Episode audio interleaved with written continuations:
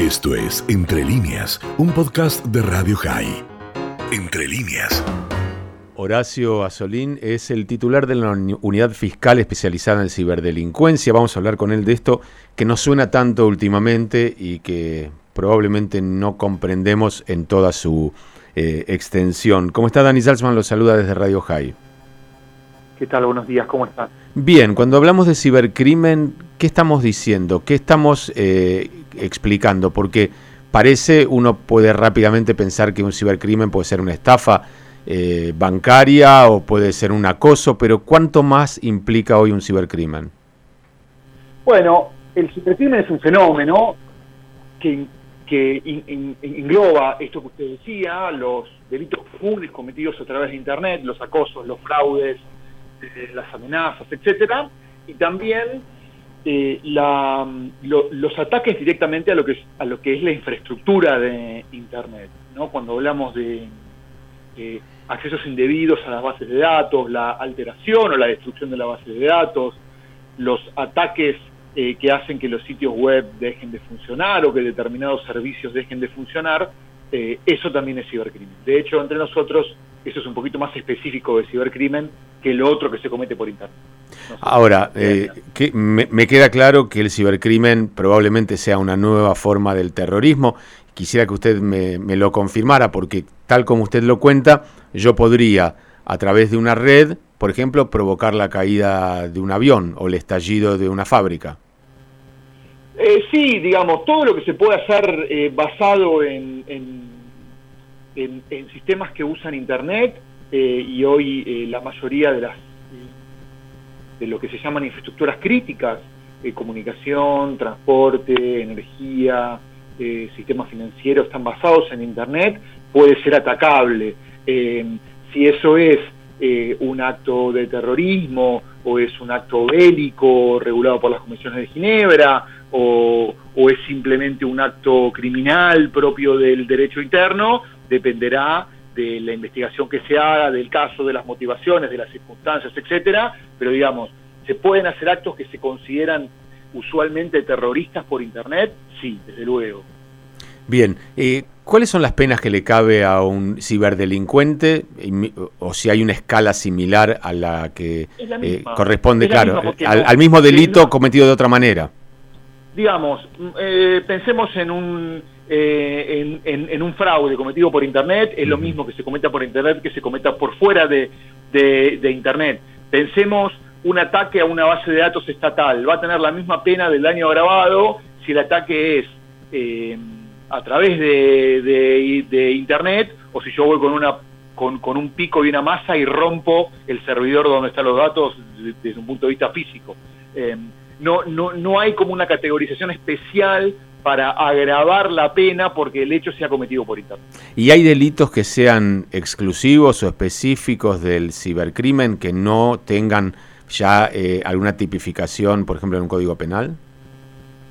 No, digamos, todo tiene tipificación en el Código Penal. Lo que hay es algunos delitos que solamente pueden entenderse como cometidos por Internet.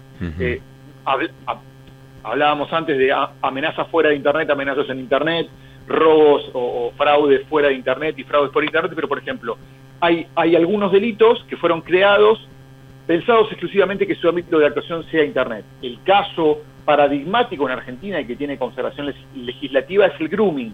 Es el contacto de un adulto con un niño, con, un niña, con una niña o con un adolescente con el objetivo de cometer un delito contra, contra su integridad sexual. Es esta idea de un adulto que se hace pasar por un chico y que contacta a otro chico para pedirle fotos o para de alguna forma abusar. Eso solamente se entiende, y así está previsto en la ley, en Internet. Eso, si pasa en la calle, primero que es muy difícil que pase en la calle, que un adulto se haga pasar por un chico en la calle, pero si llegara a pasar, no está contemplado dentro del delito de grupo. Y hay algunas otras figuras que todavía no tienen consagración legislativa en Argentina, que van por el mismo camino, la usurpación de identidad digital, hacerse pasar por otro a secas, eh, y lo que se llama difusión no autorizada de imágenes íntimas o, o revenge porn, que es esta idea de eh, compartir en Internet, en foros, en sitios, públicamente, imágenes que fueron intercambiadas en el marco de una relación entre adultos. Bien. Estos casos son, solamente se pueden pasar en Internet. Perfecto. Ah, me imagino que hay varias formas de tratar de prevenirse de esto. Algunas de ellas son herramientas y las otras son comportamientos. Vamos a empezar por las herramientas. Todos oímos hablar de antivirus, la mayoría usamos antivirus gratuitos porque no los podemos pagar o porque no los queremos pagar o porque no los conocemos. Eh, ¿Qué tan efectivos son? ¿Cómo, cuál sería su recomendación para tratar de prevenir algunos de estos delitos? Mire, el antivirus es indispensable eh, hoy, en, hace muchos años que es indispensable el antivirus. Eh, después, la, robustez de las soluciones dependerá del, bolsillo de uno y de lo que se quiera proteger. Los sistemas operativos, el sistema, el sistema operativo Windows, por ejemplo, tiene un, un sistema antivirus ya como nativo, incorporado, que es bueno, por supuesto, cuando uno paga soluciones adquiere más capas de seguridad. Es lo mismo que uno quiera poner puerta blindada o no quiera poner puerta blindada, y además esa puerta blindada le va a poner alarma o ese tipo de cosas. Ahora, tener un antivirus es necesario y también es necesario tener un sistema operativo eh, Windows, iOS o el que sea, que sean originales. Eh, el, problema con los sistemas operativos eh, no originales, de esos que nos que nos ponen en las casas de computación, que no se actualizan, es que están llenos de fallas de seguridad que son aprovechadas por, eh, por los atacantes. Si uno no tiene uno no tiene plata para comprar su sistema operativo, bueno, use Linux, que son sistemas operativos gratis y que son seguros. Eh, eso para empezar, sistema operativo actualizado eh, y original que tenga sus que va a tener sus actualizaciones y partes y partes de seguridad y antivirus. a, partir de ahí el resto de las cosas usar eh, conexiones seguras, no usar wifi públicos, eh, eh, es preferir usar el 4G del teléfono y no el wifi de, de una cafetería que es libre, porque esos son lugares donde, donde, también puede haber personas que interfieran nuestro tráfico de red porque no está cifrado, etcétera.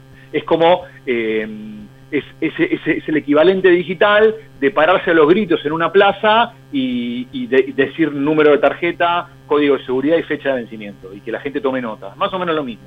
Eh, eso, eso en función de lo que son los, eh, las, cuestiones que tengan que ver con, software, con herramientas.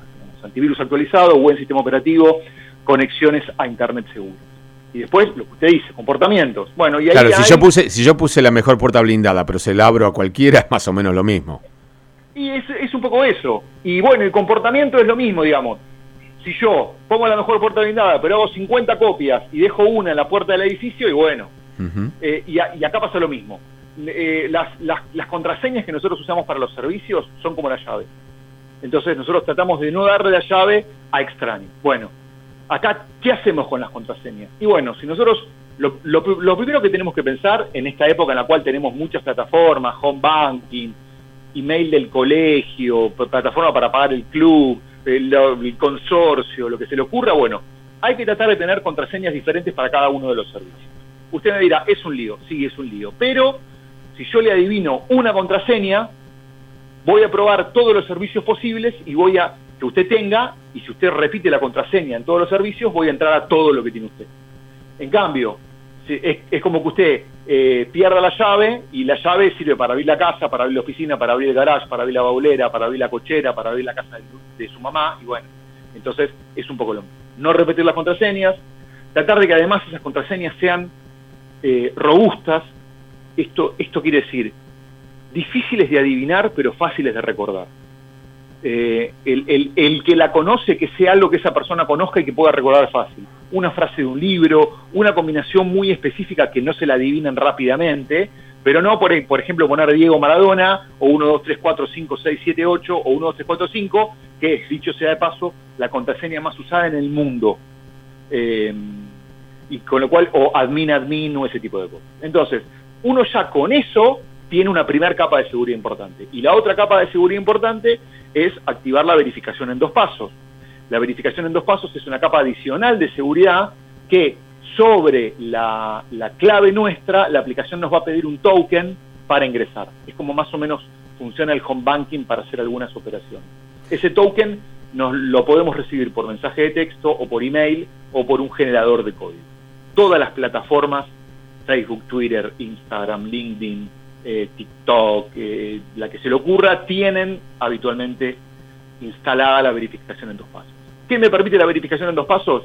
Que si una persona consigue mi cuenta y mi usuario, igualmente no va a poder entrar a la plataforma porque le va a faltar el código de verificación. Eh, decía Horacio antes que se cortara que los que somos más grandes tuvimos y tenemos que ir aprendiendo esto sobre la marcha. Los jóvenes nacieron en el mundo digital y creo que ellos son los que menos han entendido el peligro, porque tal vez nosotros eh, en este aprendizaje lo fuimos pensando. ¿Por qué no se educa si es que no se hace? O yo tengo la percepción que no es una materia importante en la educación de nuestros jóvenes el cibercuidado, digamos. No, no es una percepción la que tiene, sí, eh, no, no hay todavía una idea general de capacitar a todos los usuarios de, Internet de la misma manera y los chicos, los jóvenes, eh, si bien utilizan intuitivamente mejor la tecnología, bueno, no, tal vez no tengan esos, esos cuidados extra que nosotros tenemos por habernos criado en un mundo más analógico. Eh, pero hay, hay esfuerzos, el Ministerio de Educación está estableciendo algunos, algunos programas eh, pero bueno, nos parece que a, nosotros que es muy importante que esto se empiece a estudiar en las se empiece a estudiar en las escuelas desde muy temprana edad y que esa educación sea paralela en todo el país. Eh, tal vez en su momento no se vio la necesidad, hay otras urgencias, eh, pero bueno, es, es realmente importante que los chicos empiecen a, a saber de cuidados en Internet, así como aprenden otro tipo de cuidados eh, de la vida en sociedad desde muy pequeños. Sí, yo me acuerdo, a nosotros nos decían no hables con extraños, no levantes nada del piso, si te pasa algo, acudí a un policía, eran las frases más comunes de los padres.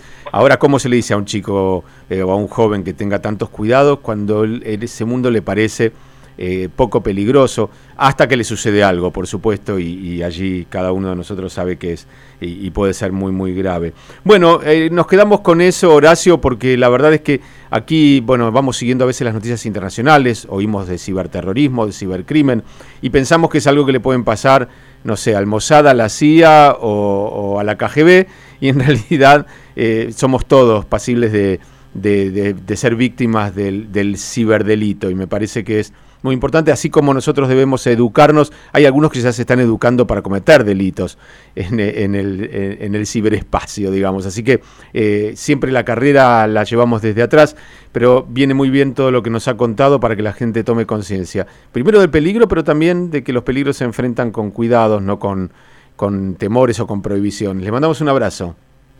Gracias a ustedes, un abrazo grande y que estén muy bien. Gracias. Horacio Azolín, titular de la Unidad Fiscal especializada en ciberdelincuencia, eh, a tener en cuenta que con un cibercrimen podés hacer chocar dos aviones, trenes o explotar una central atómica, pero también te pueden robar todo lo que tenés, eh, abusar de tus hijos eh, y suplantar tu identidad para hacerte perder un trabajo, por ejemplo. Así que a tener cuidado, no miedo. Esto fue Entre líneas, un podcast de Radio High. Puedes seguir escuchando y compartiendo nuestro contenido en Spotify, nuestro portal radiohigh.com y nuestras redes sociales. Hasta la próxima.